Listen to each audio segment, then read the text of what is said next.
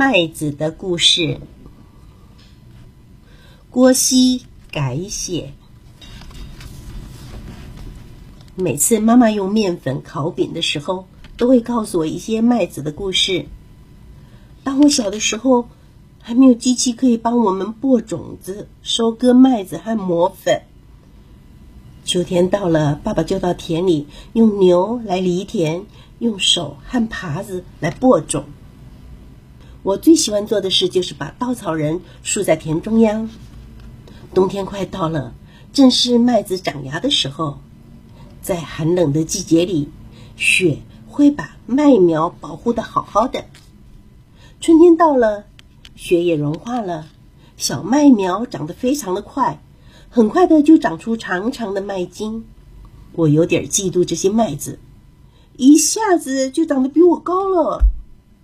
天气变坏了，这些又长又细的麦茎被风雨吹弯了腰。但是，当太阳再次露脸，天边挂着彩虹的时候，麦茎又很神气的站直了腰。夏天才刚到，麦子变成了金黄色，阳光帮着它们成熟了。我想去采野花，但麦秆长得非常的高，让我什么也看不见。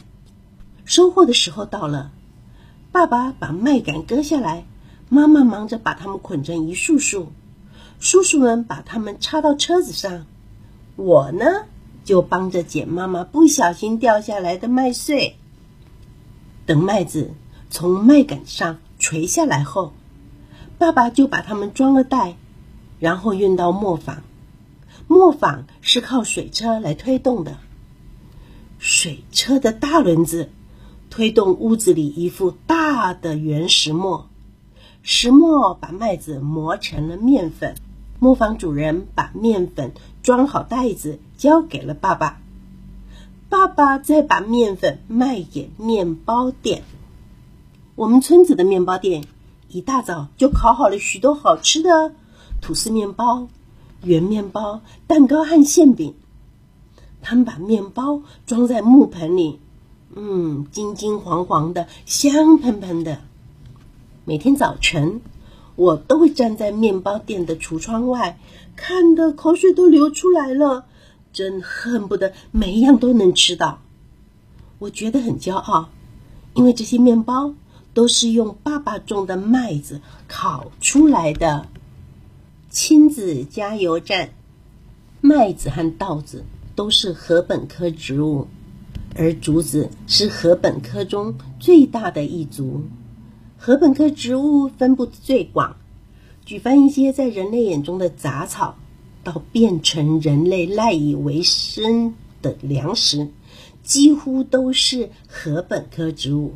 玉米、高粱，甚至茭白笋，也是这个大家族的一员。它们有个特色，大多是一年生的草木，靠风力。来传播花粉，所以算是风媒植物。要了解主要粮食和人类互动的关系，来几趟农村之旅，就可以让孩子们充分的感受人与土地依存的亲密程度。从一粒稻子在田间的生长过程，看到了禾苗成长、茁壮、开花、结穗，农夫在整个时间里如何的参与播种。施肥、除草、灌溉、收割、运销和储存，这些繁复而缺一不可的过程，使孩子真正体会得来不易的真理。即便是家里简单的米食、面食的处理，如果有机会让孩子一起参加包饺子、包肉粽、烤小点心，都能引起他们极大的兴趣。